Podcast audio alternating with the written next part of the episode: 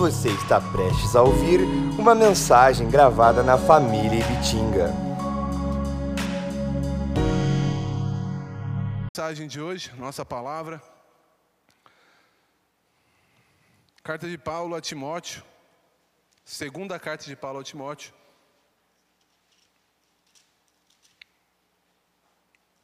Capítulo 4. O título da mensagem de hoje é A Verdadeira Vida.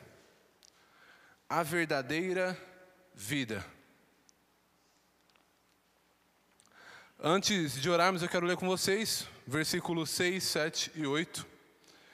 2 Timóteo, capítulo 4, versículos 6, versículos 7 e 8, diz assim a palavra de Deus: Porque eu já estou sendo oferecido por aspersão de sacrifício, e o tempo da minha partida está próximo. Combati o bom combate, acabei a carreira, guardei a fé. Desde agora a coroa da justiça me está guardada, a qual o Senhor, justo juiz, me dará naquele dia, e não somente a mim, mas também a todos os que amarem a sua vinda. Amém? Vamos orar juntos? Senhor nosso Deus, estamos na tua presença mais uma vez, mais uma oração que nós fazemos aqui, Pai. Pedimos, Pai, sobre a tua palavra, que o Senhor venha falar aos nossos corações com a tua palavra, que o Senhor venha, Senhor Jesus, falar, Senhor Jesus, às nossas mentes, aos nossos corações, nos ensinar, nos alimentar, ó Pai, nessa noite, que possamos estar focados, Pai, na tua palavra, possamos deixar de lado todo compromisso, Pai, todo problema que nós temos para resolver amanhã ou durante a semana, e que possamos ter esse momento agora com a tua palavra, Pai. Fala aos nossos corações, Senhor Jesus, ensina-nos, Senhor Jesus, através da tua palavra. Ajuda Ajuda-nos, Senhor Jesus, a aprender e confiar mais em Ti, Pai, em nome de Jesus. Amém? A verdadeira vida. É sobre isso que nós vamos falar nessa noite. E eu li esse texto, e esse texto nós vamos começar com ele, porque ele vai falar sobre a vida de um homem chamado Paulo. Acho que muitos de nós já ouvimos falar sobre Paulo. Né? Se não conhecemos talvez a fundo uh, uma parte da história de Paulo, nós sabemos quem ele foi. E como os estudiosos vão dizer, provavelmente essa daqui foi a última carta. Segunda Timóteo, provavelmente, muito provavelmente foi a última carta que Paulo escreveu. A última carta que ele escreve já descrevendo o seu último julgamento, sua, o processo de julgamento que ele estava passando, e descreve também o sentimento que ele tinha de saber que o fim da vida dele estava chegando, estava muito próximo. Essa é a carta que Paulo escreve, essa é a carta que Paulo envia para Timóteo. Segunda carta, nós vemos aqui o capítulo 4, versículo 6 ao versículo 8. Os últimos dias de Paulo, antes de ser provavelmente decapitado em Roma. Muitos vão dizer ali que então, ah, no seu último momento, ele foi decapitado. E em seus últimos momentos de vida, ele mantinha firme, mais firme no seu coração, certezas como nós podemos ver, é, essa carta é tão pequena, de quatro capítulos, 10 minutos, 15 minutos, você consegue ler ela inteira. Você consegue ver certezas e mais certezas de Paulo, convicções que ele tinha no coração dele, em seus últimos momentos de vida, que não podiam ser abaladas nem pela morte. Mas nem a morte vem tirar do coração de Paulo esse sentimento que ele tinha, sabe, essa convicção que ele tinha no nosso Senhor Jesus, naquilo que Jesus tinha feito por ele, na morte de Cristo na cruz pela vida dele. E podemos dizer que Paulo viveu a verdadeira vida, com certeza. Depois de tudo que ele passou, depois de todos os problemas e dificuldades, se a gente começar a estudar e ver o caminhar de Paulo, a gente vê que ele aparece ali trabalhando para Roma. Primeiro ele aparece menino, em Atos, mas depois ele está trabalhando ali para Roma e ele está ali indo atrás dos cristãos. Começa uma perseguição, capítulo 8 para 9 de Atos, e ele começa a perseguir os cristãos, ele como um bom judeu da época, e começa a ir atrás de cristãos em várias cidades, prender esses cristãos, se possível, se preciso, matar esses cristãos, possivelmente com um emprego bom, de uma renda boa, trabalhando uh, na função que ele estava. E de repente, as pessoas que conheciam Paulo, que não participaram desse momento da conversão, da mudança de Paulo, quando ficaram sabendo, começou alguém a, a dizer e a passar em lugares e falar: Viu, você está sabendo sobre Paulo? Sabe, Saulo, aquele lá que perseguia os cristãos, que matava os cristãos, que prendia os cristãos, então, ele agora é um deles. Ele mudou de time. Mas ninguém está entendendo nada. E ninguém estava entendendo realmente nada do que estava acontecendo. Ele pegou uma carta, foi para uma cidade, passou pelo caminho ali de Damasco para ir para uma cidade, para chegar lá e prender cristãos. E no meio do caminho ele se encontra com Cristo. E a vida dele é transformada. A vida dele é mudada. E todos talvez pensariam, poxa, já que ele se encontrou com o próprio Deus, Cristo falou com ele, ele vai ter uma mudança de vida, a transformação de vida dele, o estilo de vida dele vai melhorar. Com certeza, porque Deus é um Deus de riqueza, Deus é um Deus poderoso. Agora, a partir daí, ele vai ter muito mais do que ele tinha. Vai ter mais cavalos, mais propriedades do que ele tinha. E o que a gente vê no testemunho de Paulo não é isso.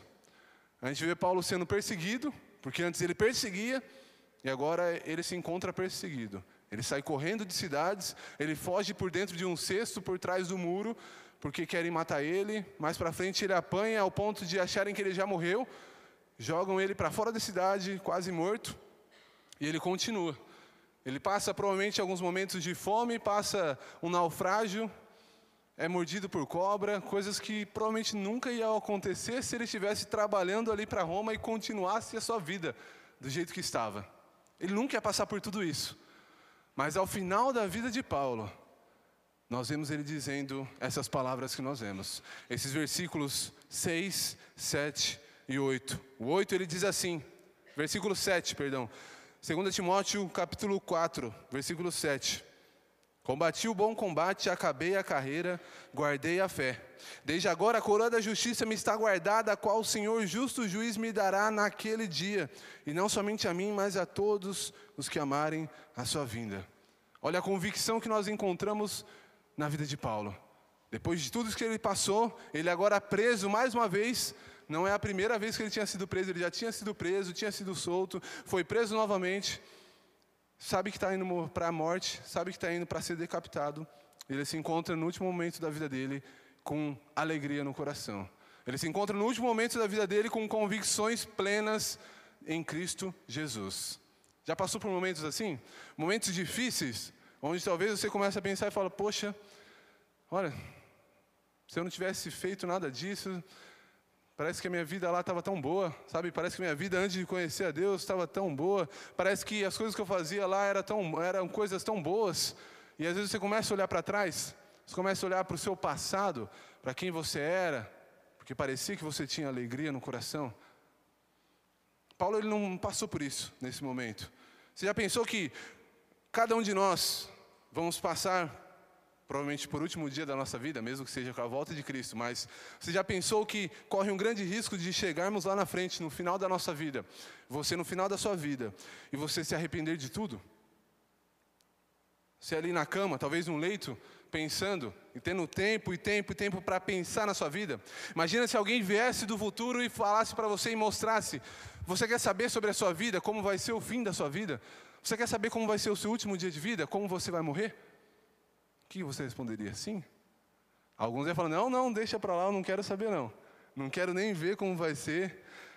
Será que nós gostaríamos de saber como seriam os nossos últimos dias de vida? Para talvez fazer diferente? Para talvez mudar algumas coisas? Para talvez ter atitudes diferentes? A nossa palavra é a verdadeira vida. E Paulo é um exemplo disso, como eu acabei de dizer. Nós temos uh, um livro escrito e traduzido para o português de uma moça que trabalhava nos Estados Unidos. Ela trabalhou muito tempo e muitos anos em uma parte do hospital com pacientes terminais. As pessoas que estavam ali eram pacientes nos seus últimos dias de vida. O trabalho talvez não era o melhor trabalho do mundo, porque ela vivia num clima difícil, onde as pessoas que ela cuidava eram pessoas que já sabiam que já não tinha mais o que fazer. Elas já iam morrer. Então essa mulher ela escreve um livro falando das cinco coisas que essas pessoas diziam que se arrependiam no final das suas vidas. Ela teve um bom tempo ali, anos trabalhando e pesquisando e conversando e tendo um relacionamento com essas pessoas em seus últimos dias de vida. Eu quero falar aqui sobre ela, sobre essas coisas, e nós vamos olhar para a palavra de Deus e entender e aprender um pouco mais sobre essas coisas. Ela citou que a primeira coisa, ou o primeiro ponto dessa lista desses pacientes é coragem de viver uma vida fiel àquilo que eu acredito e não aquilo que os outros querem.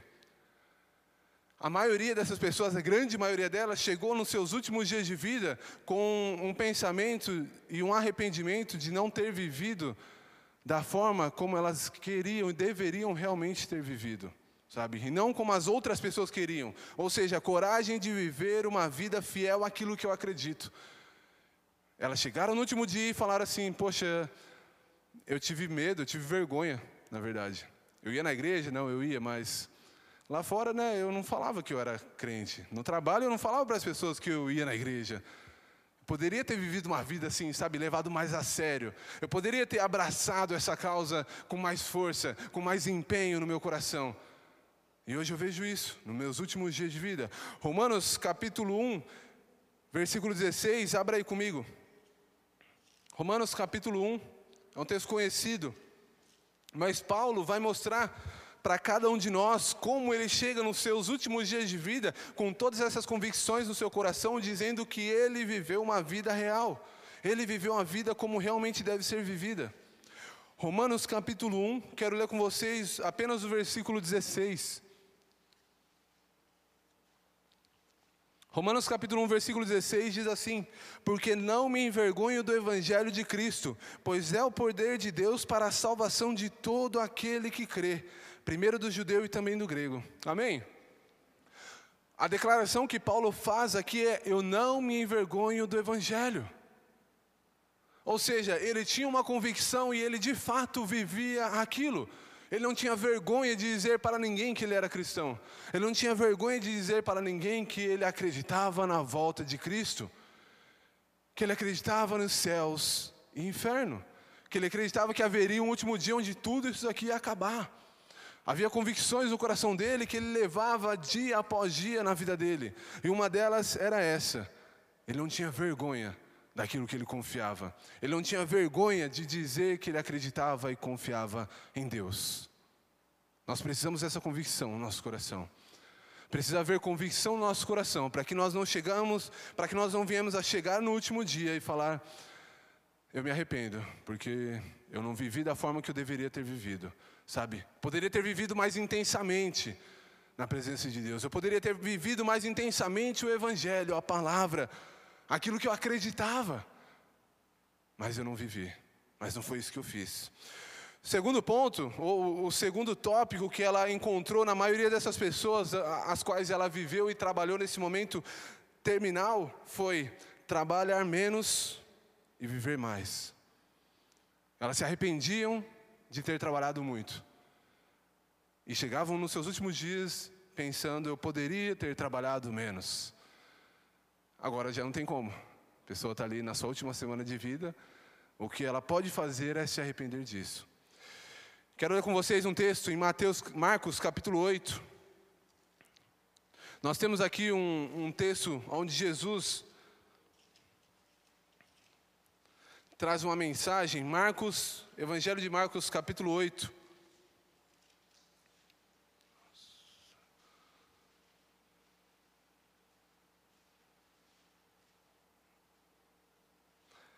Marcos, capítulo 8. Quero ler com vocês o versículo 35 pegar do 34 para ficar mais fácil, diz assim, Marcos capítulo 8, 34. E chamando a si a multidão com seus discípulos, disse-lhes: Se alguém quiser vir após mim, negue-se a si mesmo, tome a sua cruz e siga-me, porque qualquer que quiser salvar a sua vida, perdê-la-á, mas qualquer que perder a sua vida por amor de mim e do evangelho, esse a salvará. Versículo 36 diz assim: Pois que aproveitaria o homem ganhar todo o mundo e perder a sua alma? Ou que daria o homem pelo resgate da sua alma? O que aproveita então ganharmos tudo nessa vida, termos tudo nessa vida, aproveitarmos todas as coisas dessa vida e perdermos a nossa alma? Jesus já vem falando sobre isso. Nós vemos Paulo falando sobre o amor ao dinheiro sendo a raiz de todos os males. O dinheiro não é ruim. Ter dinheiro não é ruim.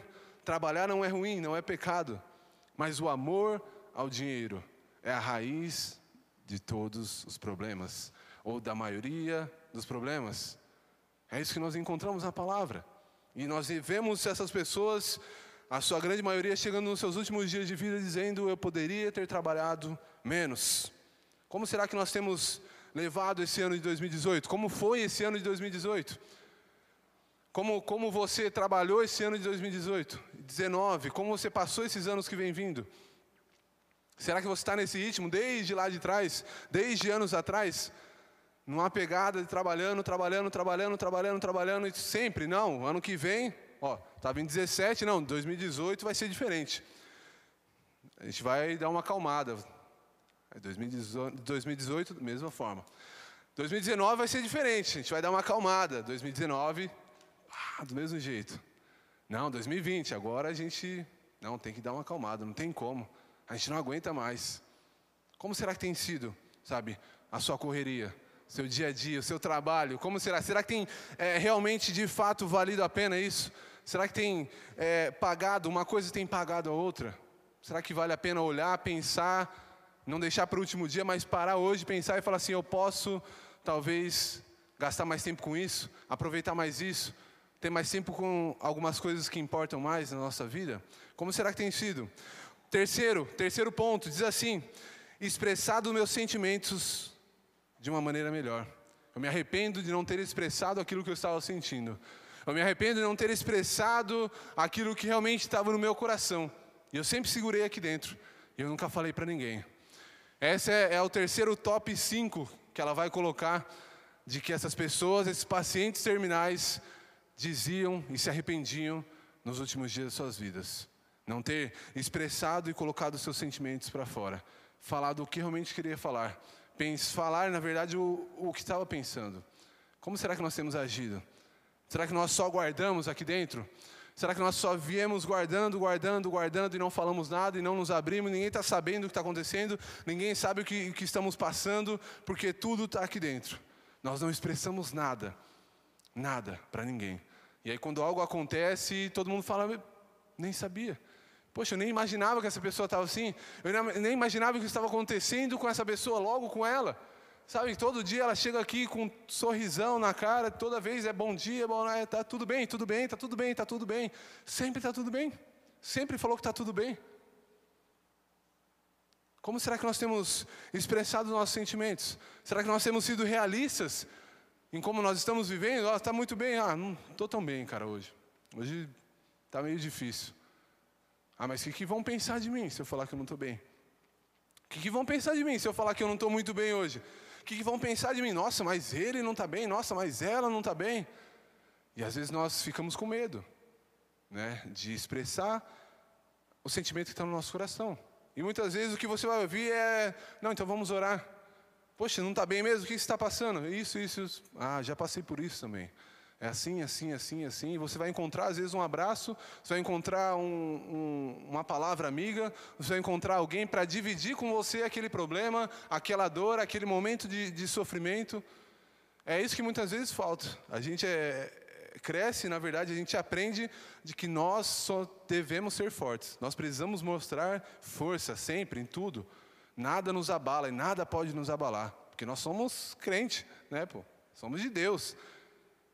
Gente sabe que não é assim. Gente sabe que existem dias difíceis. Gente sabe que tem dias que a gente tem que chegar em pessoas que nós confiamos e acreditamos e falar: Ó, oh, não estou bem. Você pode orar juntos comigo? Olha, eu não estou bem, você pode orar por mim?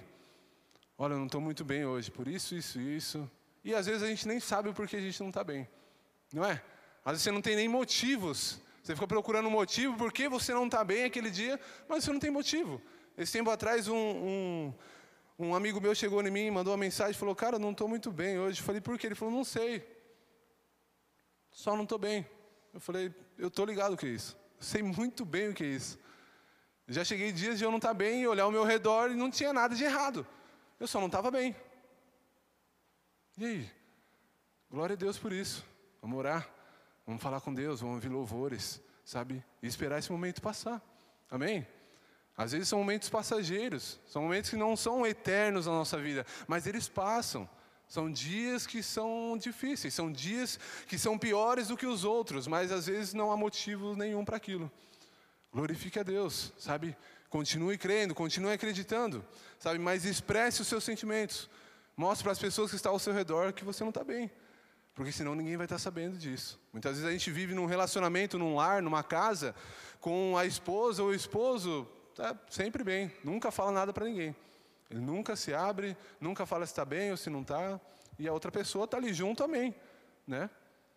Mas às vezes você está um caco, às vezes você está e vai para um canto e vai para outro canto, e às vezes a pessoa que está mais próxima de você, que é a que pode mais te ajudar, que é a que pode mais estar junto com você em oração ali, te ajudando, conversando, ela não está sabendo, porque você talvez escondeu.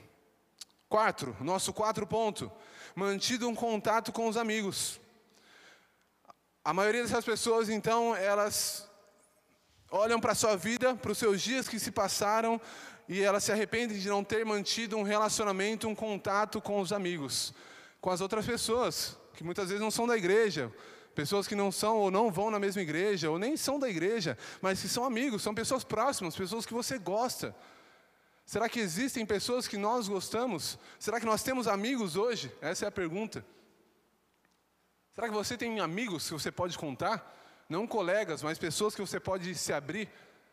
Você pode contar um pecado que você está passando. Você pode contar algo de errado que você fez para essa pessoa, sabendo e confiando que ela não vai contar para ninguém. Mas ela vai estar do seu lado. Mesmo que for para puxar a sua orelha, ela vai estar do seu lado. Ai, a minha amiga é a minha esposa. Tá, mas. E fora desse relacionamento? Né? Porque muitas vezes a nossa desculpa é essa. Não, meu amigo é a pessoa que mora comigo na minha casa, é o meu esposo, é a minha esposa. Mas quando o problema estiver aí dentro, e quando a dificuldade for no relacionamento, com quem você vai contar? Tem irmãos que você pode contar? Você tem irmãs que você pode contar? Olhando para a igreja, você tem pessoas aqui dentro de Deus que você pode contar, que você pode abrir o seu coração para falar de um pecado, para falar de uma dificuldade, de algo que você está passando? Será que nós temos essas pessoas? Porque senão é hora e é o momento de fazermos amigos. Sabe, senão é hora e o momento de termos relacionamentos, de firmarmos relacionamentos, de firmarmos amizades. Pessoas próximas, sabe, seja num almoço, seja num jantar, seja fora da igreja, fazendo qualquer outra coisa, mas estar juntos com pessoas que querem o nosso bem, estar junto com pessoas que amam o mesmo Deus que nós, que sabem o que é o mundo espiritual, sabe que sabem que nós lutamos contra o pecado. Porque se nós temos amigos só lá fora também, eu vou chegar para essa pessoa e vou falar como? Como que eu vou contar de um pecado que eu cometi? Ela fala, ah, mas isso aí é normal, todo mundo faz isso aí. Não, mas eu também faço. Aí você fala, cara, eu menti. Ah, mas mentira, todo mundo mente. Por que você está tão triste assim? Não fica triste, não. Isso aí é normal. Será que nós temos essas pessoas? Ou nós estamos vivendo um cristianismo individual? Ou nós estamos vivendo ali sabe, só na nossa casa. A gente sai do culto, já corre para a nossa casa, vai embora, a gente não tem um tempo conversando com ninguém, a gente não conhece ninguém dentro da igreja. Como está o nosso relacionamento com as pessoas? Provérbios capítulo 17. Depois de Salmos, Provérbios capítulo 17.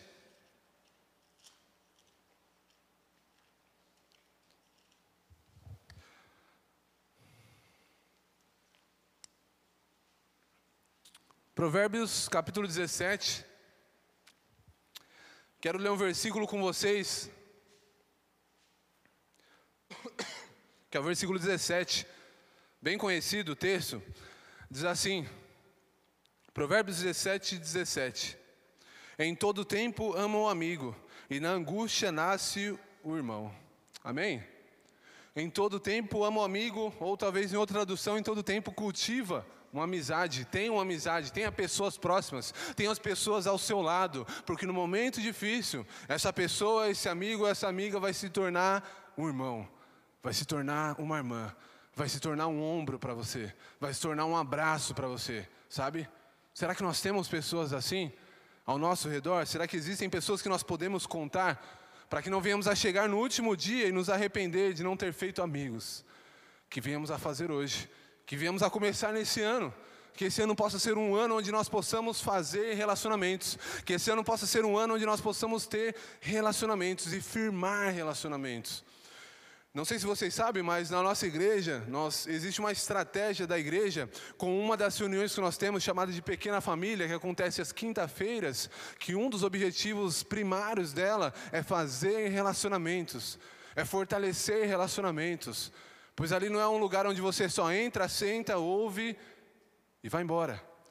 Ali é um lugar onde nós sentamos, onde nós temos um momento para falar, onde eu posso abrir o meu coração, onde eu posso falar como foi a minha semana, onde eu posso falar de uma dificuldade que eu estou passando, onde eu posso fazer uma pergunta. É isso. Isso é relacionamento. Sabe, isso faz parte de relacionamento. E nós temos a cada quinta-feira feito e fortalecendo, na verdade, estamos fortalecendo os nossos relacionamentos às quinta-feiras. E cada vez vem chegando pessoas novas. E a cada quinta-feira nós temos é, irmãos e irmãs novas que vêm chegando. Que nós só conhecemos aqui do culto. De, oh, Pai do Senhor, oh, Pai do Senhor, tudo bem? E aí cheguei em casa, viu, como que é o nome do irmão, da irmã que senta ali, que senta mais ou menos em tal lugar. Mas a gente nem sabe o nome. E as quinta-feiras nós estamos nos conhecendo. E as quinta-feiras nós estamos fazendo com que esses relacionamentos sejam fortalecidos. E que nós não tenhamos somente amigos, mas que nós tenhamos irmãos pessoas com quem contar. Amém? Pessoas com quem contar bênçãos e pessoas com quem contar também problemas, dificuldades. Isso é necessário, tá? Não sei se você já ouviu essa frase, mas Jesus, sendo filho de Deus, ele precisou de doze. Ele chamou doze para andar com ele.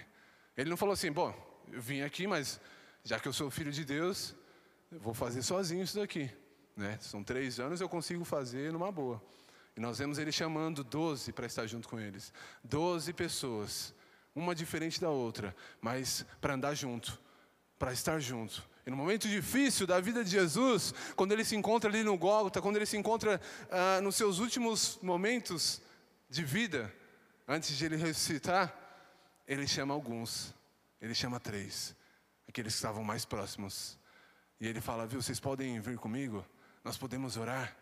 E ele vai levar os três junto com ele e eles começam uma oração.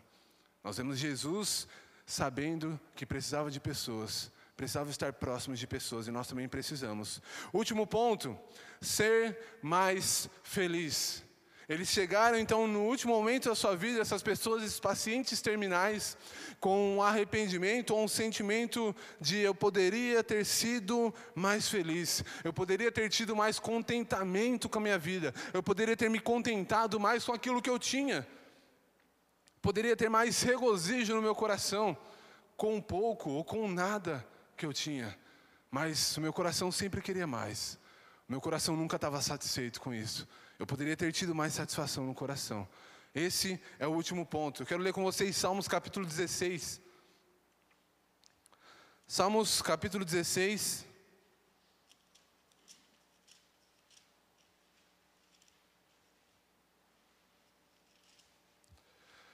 Lá no Antigo Testamento, Salmos capítulo 16.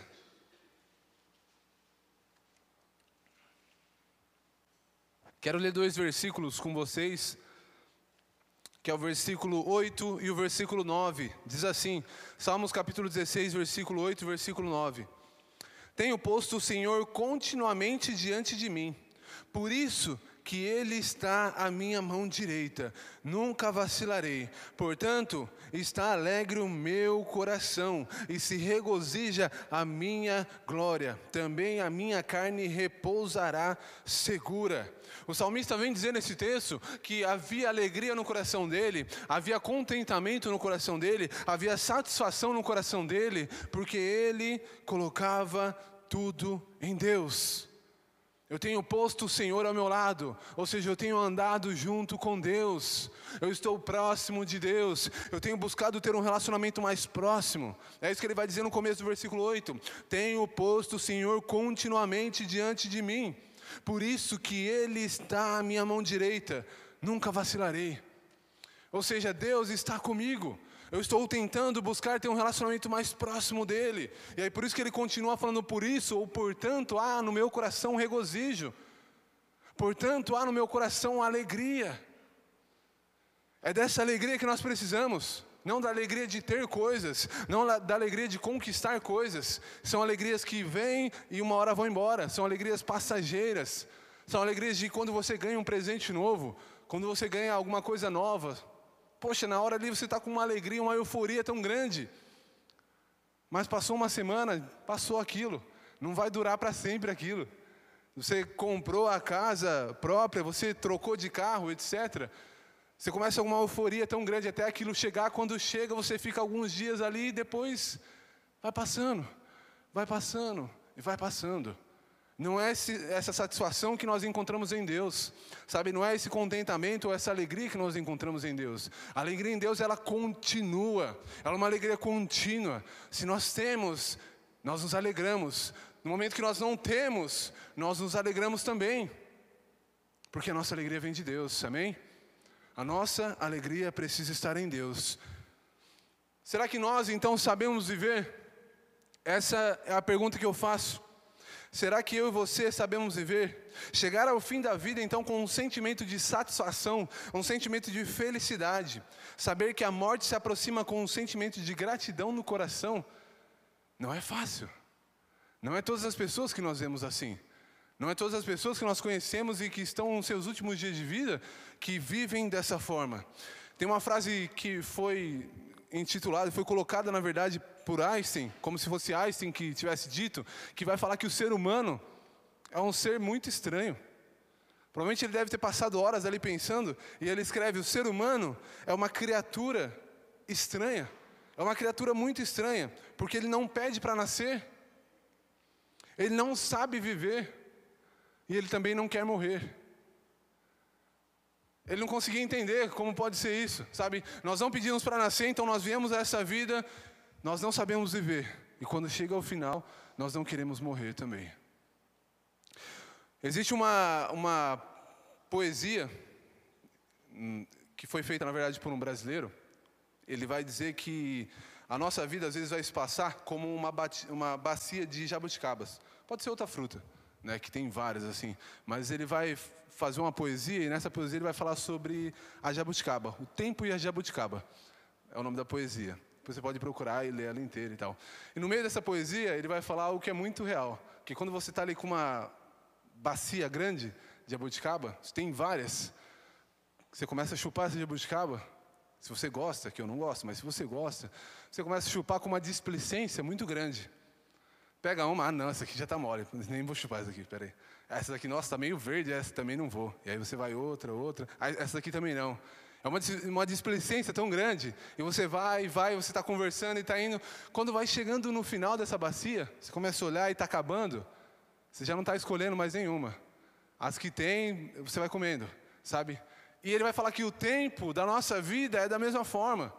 No começo, nós temos uma, uma displicência tão grande, nós vivemos de qualquer forma, nós vivemos sem parar para pensar se nós estamos vivendo uma vida que realmente vale a pena ser vivida, e quando chega ao final da vida, aí sim, nós queremos aproveitar tudo, aí nós queremos fazer tudo. Aí nós queremos olhar para aquele fim ali, sabe, daquela bacia e falar, poxa, vou ter um caroço aqui. Não, mas caroço deve ser bom também, porque já acabou com casca. No começo você começa a jogar as cascas fora. Depois você está comendo com casca, porque já está no final, já não tem mais. E o nosso tempo é dessa forma. Sabe, a nossa vida passa desse jeito. Quando nós é, entendemos que nós temos mais tempo, nós vivemos uma boa parte de tempo e temos menos tempo para viver, você começa a olhar e fala assim: opa, peraí, eu já vivi uma boa parte do tempo. Ah, já não tenho tanto tempo assim para viver. Então agora eu vou aproveitar a vida. Será que é nesse momento que nós precisamos esperar e chegar nesse ponto para falarmos agora eu vou aproveitar a vida, agora eu vou viver a vida com mais intensidade? Ou nós podemos fazer isso hoje? Sabe, nós podemos começar o nosso ano com mais intensidade, ou nós podemos começar o ano com uma busca de Deus mais intensa. Porque eu falo de uma busca de Deus, Eclesiastes capítulo 1, porque eu falo sobre as coisas de Deus e sobre uma busca de Deus e não uma vida mais intensa nas coisas desse mundo. Porque é isso que de fato irá trazer a verdadeira alegria, amém? Eclesiastes capítulo 1. Um exemplo disso nós encontramos aqui, nesse livro, escrito por Salomão. Eclesiastes capítulo 1.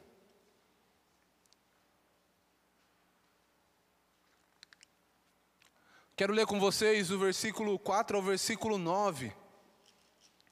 Eclesiastes 1, se depois você quiser ler o capítulo 1 inteiro, mas nós vamos ler o 4 ao 9, diz assim. Eclesiastes capítulo 1, versículo 4 ao 9. Uma geração vai e outra geração vem, mas a terra para sempre permanece. E nasce o sol, e põe-se o sol, e volta ao seu lugar de onde nasceu. O vento vai para o sul e faz o seu giro para o norte. Continuamente vai girando o vento e volta fazendo seus círculos. Todos os cibeiros vão para o mar, e contudo o mar não se enche. Para o lugar para onde os cibeiros vão, para aí tornam eles a ir. Ou seja, tudo continua da mesma forma. Versículo 8: Todas essas coisas se cansam, tanto que ninguém o pode declarar. Os olhos não se fartam de ver, nem os ouvidos de ouvir. Versículo 9: O que foi, isso é o que há de ser e o que se fez, isso se tornará a fazer, de modo que nada há de novo debaixo do sol. A gente está vendo ele aqui entrando na sua, uh, num pensamento de tudo é igual, tudo continua sendo a mesma coisa. Capítulo 2, eu quero ler com vocês, do versículo 1 até o versículo 11. Olha o que ele vai dizer agora. Disse eu no meu coração: Ora, vem, eu te provarei com alegria Portanto, gozo o prazer, mas eis que também isto era vaidade. Do riso disse: Está doido, e da alegria de que serve esta? Busquei no meu coração, como me daria ao vinho, regendo, porém, o meu coração com sabedoria, e como reteria a loucura, até ver o que seria melhor que os filhos dos homens fizessem debaixo do céu, durante o número dos dias de sua vida. Olha o versículo 4, ele começa uma lista aqui. Fiz para mim obras magníficas, edifiquei para mim casas, plantei para mim vinhas, fiz para mim hortas e jardins, e plantei nelas árvores de toda espécie de fruto. Fiz para mim tanques de água para regar com eles o bosque em que reverdeciam as árvores. Adquiri servos e servas, e tive servos nascidos em casa. Também tive grande possessão de vacas e ovelhas, mais do que todos que houve antes de mim em Jerusalém. Versículo 8: Amontoei também para mim uh, prata e ouro, e joias de reis e províncias. Provi-me de cantores e cantoras, e das delícias dos filhos dos homens, e os instrumentos de música de toda sorte, e engrandeci-me e aumentei mais do que todos os que houve antes de mim em Jerusalém. Perseverou também comigo a minha sabedoria 10. E tudo quanto declar, desejaram os meus olhos, não lhe neguei, nem privei o meu coração de alegria nenhuma, mas o meu coração se alegrou por todo o meu trabalho, e essa foi a minha porção de todo o meu trabalho. Olha como ele termina o versículo 11. E olhei eu para todas as obras que fizeram as minhas mãos, como também para o trabalho que eu, trabalhando, tinha feito. E eis que tudo era vaidade e aflição de espírito, e que proveito nenhum havia debaixo do sol. Nós vemos aqui Salomão com o coração olhando para tudo que ele já tinha feito, para todas as coisas que ele já tinha adquirido, para tudo que ele já tinha comprado, tudo que ele tinha experimentado, ele tinha buscado alegria em todas as coisas. E ele não tinha encontrado. É o que ele vai continuar dizendo depois desse texto que nós vemos, depois do versículo 11. Ele chega no 11 então dizendo: Eu olhei para tudo isso que eu já fiz, eu olhei para todas as coisas que eu já tive, sendo o homem mais importante, provavelmente, do meu tempo, da onde ele morava. E ele falou: E nada disso trouxe alegria para o meu coração, nada disso encheu o meu coração de alegria. Nós encontramos aqui então alguém que nos seus últimos dias, depois de ter feito todas essas coisas, ele olha para trás e fala: tudo isso é vaidade. Como ah, uma outra tradução vai dizer, ou melhor traduzindo, tudo isso é como nada, nada. Tudo isso não ajuda em nada, tudo isso não serviu para nada. Ou como ele vai colocar, é aflição de espírito. É o que vai deixar a gente com o espírito aflito. É o que vai deixar a gente preocupado. É o que vai trazer preocupação. Porque quanto mais ele tinha, mais preocupado ele vivia. Quanto mais ele adquiria, mais preocupado estava o coração dele. Nós entendemos que nós então não sabemos viver. E se nós olharmos para a vida de Paulo, chegando nesse final da vida dele dessa forma, nós poderíamos perguntar: Paulo, como é isso? Ou seja, Paulo, qual é o segredo? Se um dia você chegar lá no céu, encontrar com Paulo, você fala, Paulo, me explica o que aconteceu. Sabe, depois de tudo que você passou, de todos os problemas que você viveu, todo o sofrimento que você passou ali, como que você chega em 2 Timóteo escrevendo aquilo daquela forma, sabe, toda aquela convicção que ainda estava no seu coração. Primeira coisa que Paulo ia falar. Primeiro, você não sabe viver. Nós precisamos entender que nós não sabemos viver. Isso está em Romanos capítulo 3. Abra lá comigo. Romanos capítulo 3. Carta de Paulo aos Romanos, capítulo 3. Quero ler três versículos com vocês. Versículo 10, 11 e 12 da palavra de Deus. Romanos capítulo 3, 10, 11 e 12 diz assim: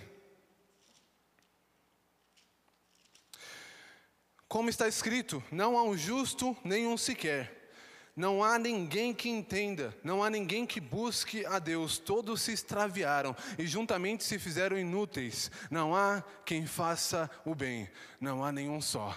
A convicção que nós vemos no coração de Paulo, algo que ele entendia e que nós, como seres humanos, precisamos entender, é que não sabemos viver. Nós não sabemos viver, sabe? Isso faz parte do ser humano. Se formos viver a nossa vida do nosso jeito, nós vamos fazer errado, nós vamos nos virar para os pecados, nós vamos fazer coisas que desagradam ao nosso Deus. Segunda coisa, Paulo iria dizer: Eu recebi um convite. Eu recebi um convite. Isso nós vemos na conversão de Paulo. Um momento que ele está ali para perseguir os cristãos, onde ele está aprendendo os cristãos, e de repente Cristo se encontra com ele e fala: Paulo, eu quero você Paulo, eu tenho algo para você. Paulo, eu vou usar a sua vida. Paulo, vai, faz isso, isso, isso. Então nós vemos Paulo recebendo um convite do próprio Cristo. Esse convite nós recebemos o dia que nós ouvimos a palavra de Deus. O dia que nós entramos numa igreja e declaramos ou decidimos que nós iríamos andar conforme Deus, conforme a vontade de Deus, conforme os planos de Deus para a nossa vida. Terceiro ponto, Paulo poderia dizer assim: a partir de agora, então, você precisa entender que você precisa ganhar uma nova vida. A sua vida precisa ser mudada. Você precisa ter agora uma vida que funciona. E isso nós encontramos em Efésios capítulo 2. Efésios capítulo 2.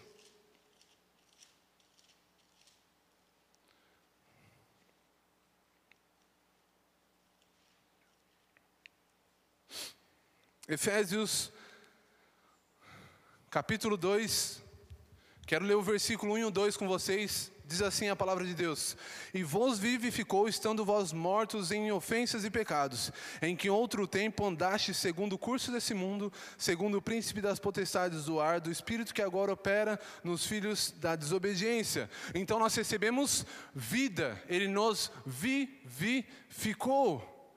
Em Cristo nós recebemos então uma nova vida. Em Cristo nós recebemos então a maneira de viver.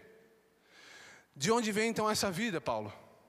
Poxa, você está falando de uma vida nova, de onde ela vem? E Paulo vai dizer nas suas cartas que ela vem de Cristo. Cristo Jesus. Essa vida vem de eu ir à igreja, Paulo. Então, para que eu tenha uma vida diferente, então, para que a minha vida possa ser transformada, para que eu aprenda a viver da maneira da melhor maneira possível, é só eu ir na igreja. Tem culto de domingo, tem culto às quarta, então eu vou no culto domingo, vou no culto quarta e é isso. Acabou. Ah, não, tem o dízimo também. É, dou o dízimo, acabou, é isso. Paulo falou, não. É muito mais do que isso. É muito mais do que somente isso. Gálatas capítulo 2. Ele fala sobre isso nesse texto de Gálatas, capítulo 2.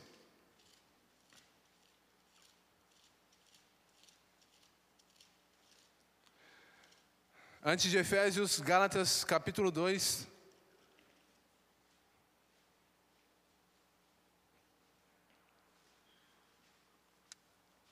Versículo 20, diz assim o texto. Gálatas capítulo 2, versículo 20. Já estou crucificado com Cristo. Não mais eu, já estou crucificado com Cristo e vivo, não mais eu, mas Cristo vive em mim. E a vida que agora vivo na carne, vivo-a na fé do Filho de Deus o qual me amou e se entregou a si mesmo por mim. Amém? O que ele está querendo dizer é que é isso. A minha vida agora não é mais minha. Quem vive agora não sou mais eu. Quem deve viver não é mais você. Mas quem deve viver é Cristo em você. É Jesus que deve viver agora em você. E a vida que você deve viver agora é a vida dele.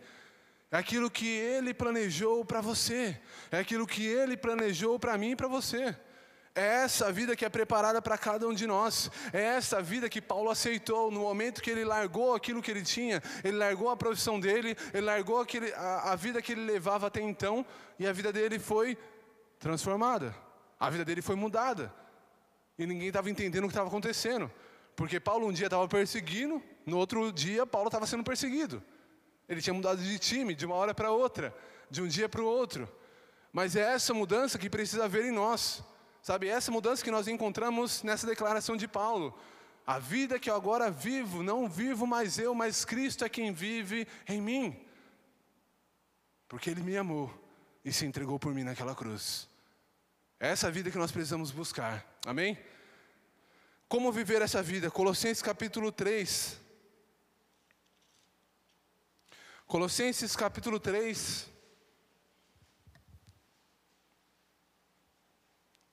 Quero ler dois versículos aqui, Colossenses capítulo 3, versículo 17 primeiro.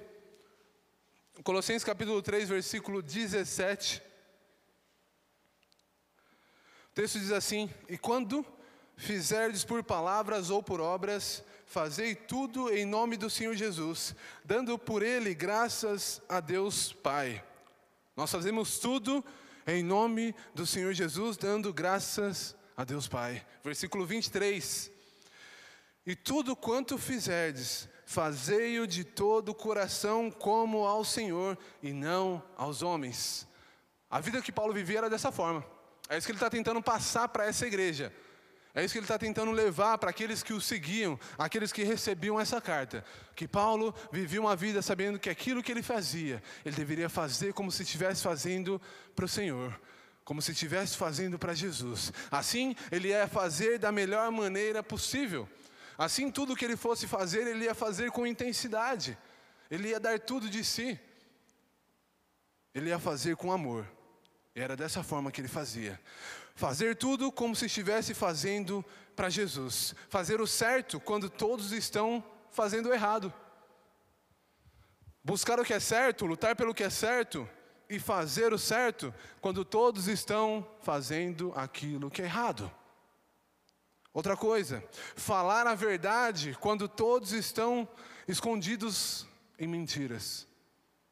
Falar a verdade. Isso é uma nova vida. Isso é um agir diferente. Enquanto todos estão mentindo, fale a verdade. Poxa, mas todo mundo está falando que é aquilo. Eu tenho que falar também. Aquilo é a verdade? Não. Então fale a verdade. Amém?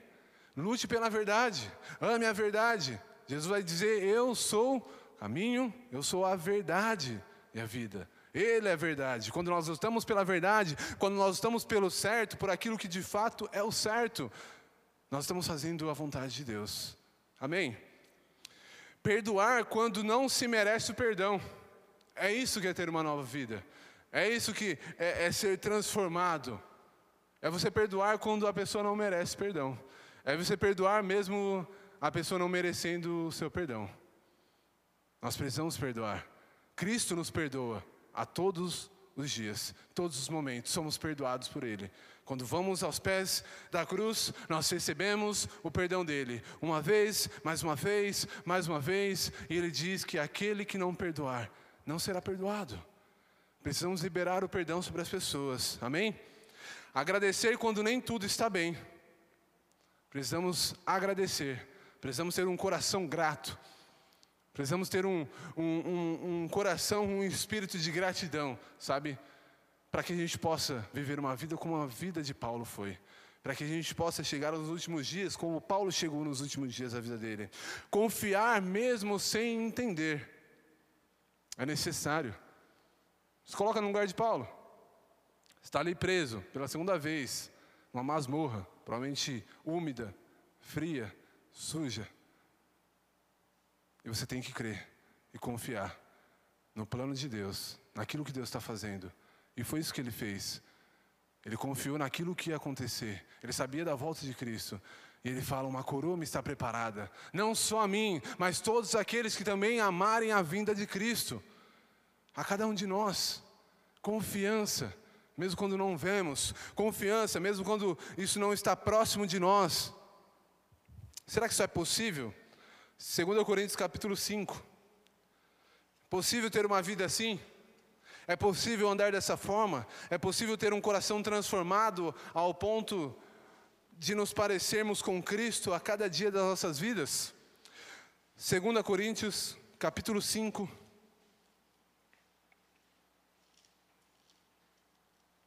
Segunda Coríntios capítulo 5, eu quero ler com vocês o versículo 17. Assim que se alguém está em Cristo, nova criatura é. As coisas velhas já passaram e eis que tudo se fez novo. Amém? As coisas precisam ser novas agora. Não é porque mudou o ano, não é porque é ano novo, vida nova, mas é porque encontrei-me com Cristo, vida nova. Eu me encontrei com Cristo, então agora a minha vida precisa ser diferente. Agora eu preciso ser uma pessoa diferente, eu preciso ter atitudes diferentes, eu preciso ter um falar e um agir diferente. Hebreus capítulo 12. Vai um pouquinho lá no final da sua Bíblia. Hebreus capítulo 12. Antes de Tiago.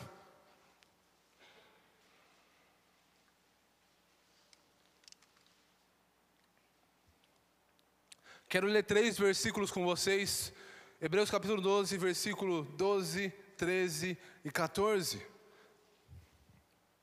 A palavra de Deus diz assim, Hebreus 12, 12, 13 e 14. Portanto, tornai a levantar as mãos cansadas e os joelhos desconjuntados, e fazei veredas direitas, ou seja, caminhos direitos para os vossos pés, para que o que manqueja não se desvie inteiramente, antes seja sarado.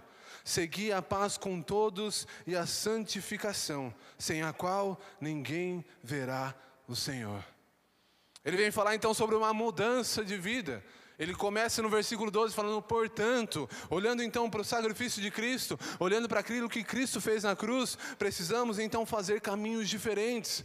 Ainda que estejamos cansados, levantar as mãos cansadas, os joelhos desconjuntados e fazer um caminho reto, andar em um caminho reto. Talvez mudar de direção para onde você está indo. 1 Pedro, vai um pouco à frente.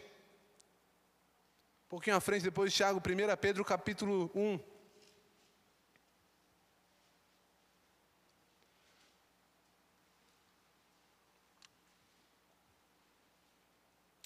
Primeira Pedro capítulo 1, versículo 13 ao 16. Diz assim o texto: Portanto, cingindo os lombos do vosso entendimento, sede sóbrios e esperai inteiramente na graça que se vos ofereceu na revelação de Jesus Cristo como filhos obedientes, não vos conformando com as concupiscências, ou seja, os desejos que antes havia em vossa ignorância, mas como é santo aquele que vos chamou, sede vós também santos em toda a vossa maneira de viver. Portanto, está escrito: sede santos, porque eu sou santo.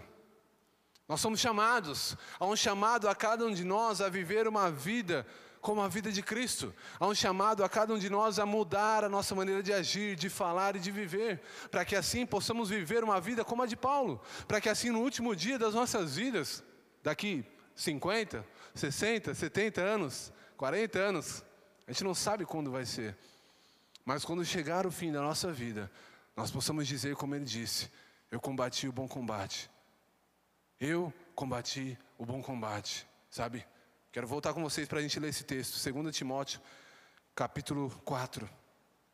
Essas últimas palavras de Paulo são bem conhecidas, mas que muitas vezes nós não refletimos dessa forma. Será que estamos andando por esse caminho? Será que da forma como nós estamos, iremos chegar ao fim da nossa vida com esse sentimento em nosso coração, com essas convicções dentro de nós? 2 Timóteo capítulo 4, versículo 7. Diz assim: Combati o bom combate, acabei a carreira, guardei a fé. Desde agora a coroa da justiça me está guardada, a qual o Senhor justo juiz me dará naquele dia, e não somente a mim, mas a todos a quanto os amarem a sua vinda. Amém? Que possamos cada dia mais nos aproximar de Deus e que Ele possa nos ensinar a viver a verdadeira vida. Que Ele possa nos ensinar a viver uma vida que vale a pena. Que Ele possa nos ensinar a viver uma vida intensa, ao ponto de chegarmos ao último dia das nossas vidas e dizer: Eu não me arrependo de nada, sabe? Eu combati um bom combate, eu acabei a carreira e eu guardei a fé. Estou esperando a volta de Cristo. Que essa possa ser a convicção em nossos corações. Vamos ficar de pé? A única vida que vale a pena viver é a vida com Deus, amém? É a vida aos pés da cruz. Que esse seja então um desejo do nosso coração nessa noite, para que no final da minha vida e da sua, possamos estar contentes, possamos ter alegria e contentamento nos nossos corações, sabendo que fizemos a vontade de Deus, mesmo em às lutas, mesmo em às tribulações, mesmo muitas vezes falhando, nós vivemos e fizemos a vontade de Deus, nós buscamos fazer a vontade de Deus. Somos falhos, muitas vezes nós erramos, mas erramos querendo fazer o certo, amém? Erramos querendo acertar, Erramos querendo agradar o coração do nosso Deus.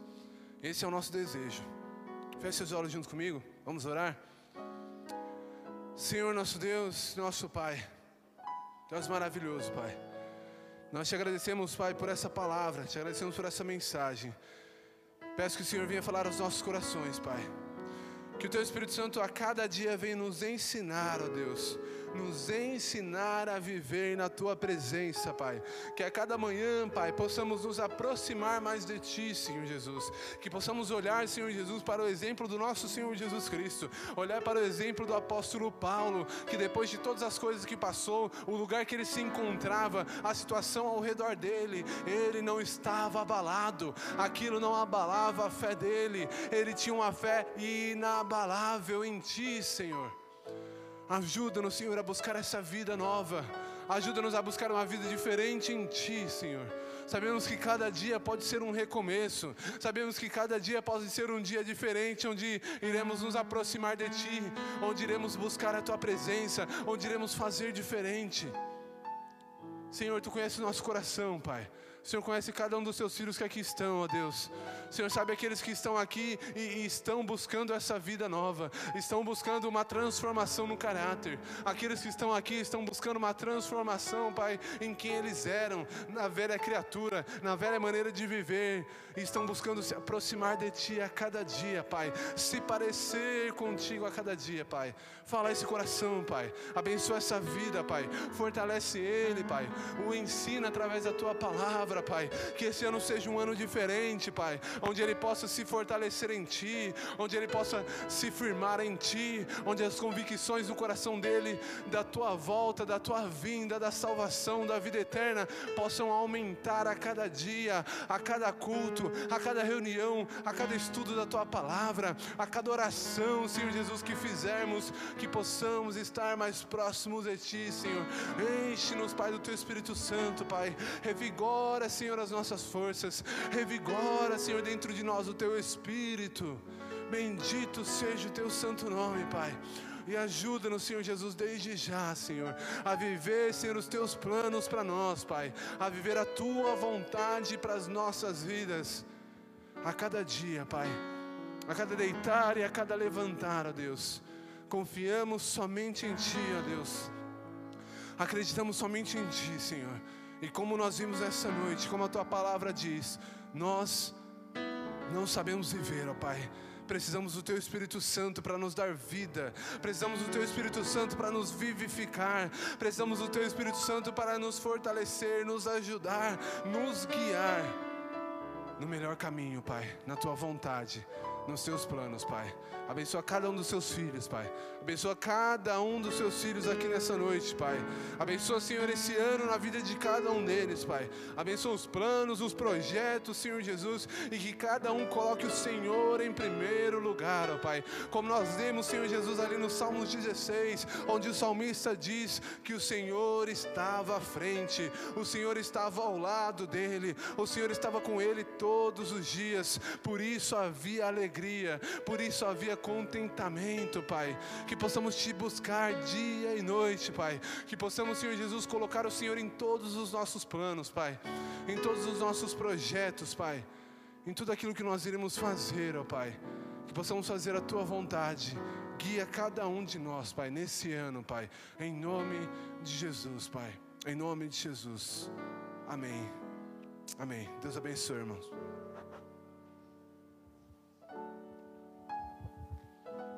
Amém. Os irmãos podem sentar, irmãos.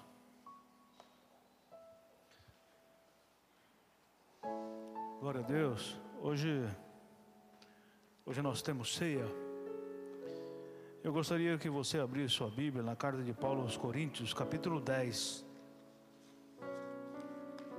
1 Coríntios 10.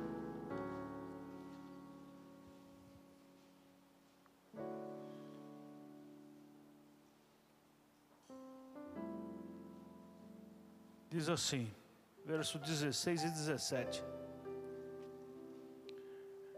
Porventura o cálice de bênção que abençoamos não é comunhão do sangue de Cristo? O pão que partimos não é porventura a comunhão do corpo de Cristo? Porque nós, sendo muitos, somos um só pão e um só corpo. Porque todos participamos do mesmo pão. Amém? Esse texto aqui está dizendo o seguinte que o cálice é um cálice de bênção, ou seja, somos abençoados quando nós tomamos a ceia. Ou pode ser ao contrário, porque se existe o cálice de bênção, também pode existir maldição. A ceia, é, dentro de muitas visões, algumas pessoas, elas têm o, a ligação da, da ceia como se fosse apenas algo simbólico que isso não traz efeito na vida das pessoas. Isso traz efeitos e muitos efeitos na nossa vida. Está no capítulo de número 11, capítulo 11, versículo 26. Porque todas as vezes que comerdes este pão e beberdes este cálice, anunciais a morte do Senhor até que venha. Portanto, qualquer que comer este pão, beber o cálice do Senhor indignamente, será culpado do corpo e do sangue do Senhor. Verso 28: Examine-se, pois, o homem a si mesmo, e assim como deste pão e beba deste cálice. Porque o que come e bebe indignamente, come e bebe para a sua própria condenação, não discernindo o corpo do Senhor. Veja só a importância disso. A importância que tem a ceia não é apenas algo simbólico. É lógico que se você olhar, eu vou olhar, existe o pão e existe um cálice que é um suco de uva. Mas nós temos que entender as coisas como espirituais, porque os efeitos delas são efeitos espirituais que vêm sobre a nossa vida. Efeitos espirituais que vão atingir a minha vida.